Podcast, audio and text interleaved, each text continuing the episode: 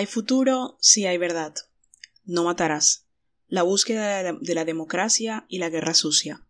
El más y la mentalidad paramilitar. El 12 de noviembre de 1981, el M-19 secuestró a Marta Nieves Ochoa en el campus de la Universidad de Antioquia, en Medellín. Por su rescate, pedía a los hermanos Ochoa, reconocidos integrantes del cartel de Medellín, la suma de 12 millones de dólares. En lugar de pagar el rescate, tres semanas después, los narcotraficantes crearon el grupo Muerte a Secuestradores Más. El 2 de diciembre, el mensaje del Más cayó del cielo durante un partido de fútbol en Cali. En las tribunas del Estadio Pascual Guerrero, los hinchas entonaban cánticos y alistaban las serpentinas y el papel picado para lanzarlas a la salida de los jugadores de Nacional y América. Una avioneta, que volaba a muy baja altura, se les adelantó. Desde su interior arrojaron una lluvia de papelitos que cayó sobre el público y cubrió el césped. Venían con una carta dirigida a los secuestradores comunes y a los secuestradores subversivos, y en la que se les anunciaba el inicio de su búsqueda para su ejecución. Días después, según la revista Semana, el narcotraficante Carlos Leder Rivas publicó un aviso de prensa. Exigía a la Comisión de Derechos Humanos preocuparse más de los secuestrados que de los secuestradores. Según Leder, los secuestrados, desnudos y encadenados, permanecen enterrados en vida sufriendo humillaciones, infecciones y maltratos, mientras que los autores del delito, elegantes, gorditos, pulcros y sin pecado, clamaba también por la creación de una fuerza táctica antisecuestro en la que debían participar, según él, mercenarios extranjeros de Vietnam y Suráfrica y grandes del F2, guerreros del B2, inteligencia del DAS, halcones de la Fuerza Aérea y tiburones de la Marina. En el remate, el comunicado anunciaba que no había problemas de plata para construir ese grupo de mercenarios. Se anunciaba el aporte de 223 jefes mafiosos, quienes decidieron asignar cada uno dos millones de pesos y diez de sus mejores hombres para el objetivo. Es decir, nacía un ejército privado de 2.230 hombres. El MAS es el hito fundacional del paramilitarismo en Colombia. Si bien, como se ha mencionado antes, desde tiempo atrás actuaban civiles armados, se había legalizado el uso de las armas privativas de las Fuerzas Armadas para los grupos de autodefensa y los narcotraficantes habían consolidado ejércitos privados para proteger su negocio. El MAS era otra cosa una alianza entre la mafia, la fuerza pública y sectores económicos y políticos que se sentían afectados por la guerrilla.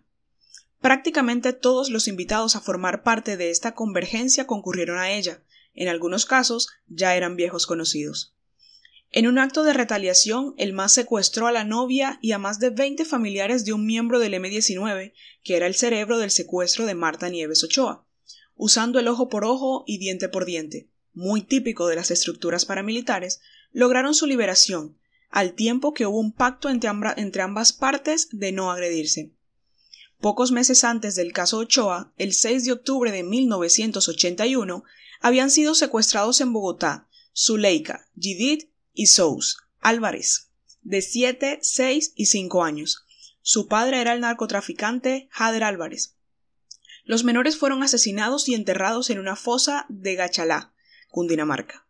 Entre marzo y septiembre del año siguiente, Once jóvenes fueron desaparecidos por una alianza entre Álvarez con agentes del F2 de la policía. Estas desapariciones y la búsqueda de los familiares por hallarlos y esclarecer lo ocurrido dieron origen a la primera organización de búsqueda de desaparecidos en Colombia, la Asociación de Familiares de Detenidos Desaparecidos, ASFADES. El secuestro y la desaparición serían dos dinámicas frecuentes de acción-reacción, crímenes de duelo prolongado y heridas profundas. El MAS expuso la alianza contrainsurgente que se consolidaría desde los años 80 y que bajo la modalidad de la guerra sucia y el terror profundizaría, prolongaría y recrudecería el conflicto. El uso de su nombre concreto, con intención o sin ella, un proyecto nacional de expansión de la violencia política a partir de la lógica de una justicia por mano propia contra los secuestradores, que luego se relativizaría para consolidar un patrón de lucha contrainsurgente desde las alianzas entre fuerzas legales e ilegales. Dichas alianzas tendrían como sede principal al Magdalena Medio, una región que era el centro de operaciones del cartel de Medellín. El MAS se convirtió también en una sigla usada para matar opositores. líderes sociales o de izquierda y a quienes recién se habían amnistiado. Por eso las guerrillas pidieron al gobierno que desmontara este grupo para avanzar en una tregua. Efectivamente. El 6 de febrero de 1983, el procurador general Carlos Jiménez Gómez hizo parcialmente público un informe sobre el MAS. Este señalaba con nombres y apellidos a 163 personas de ser integrantes de esa agrupación paramilitar, de las cuales 59 eran oficiales y suboficiales del Ejército Nacional y de la Policía Nacional. El informe caracterizaría al MAS no tanto como una organización, sino como una actividad mucho más generalizada y encubierta. Propiamente hablando, el MAS no es una organización única, sino una mentalidad de crisis y un tipo de delincuencia, manifestada originalmente bajo la forma de una encubierta justicia privada y luego como instrumento de venganza y de castigo desproporcionado y gratuito, hasta de frivolidad en la criminalidad, en todos los órdenes de la actividad privada.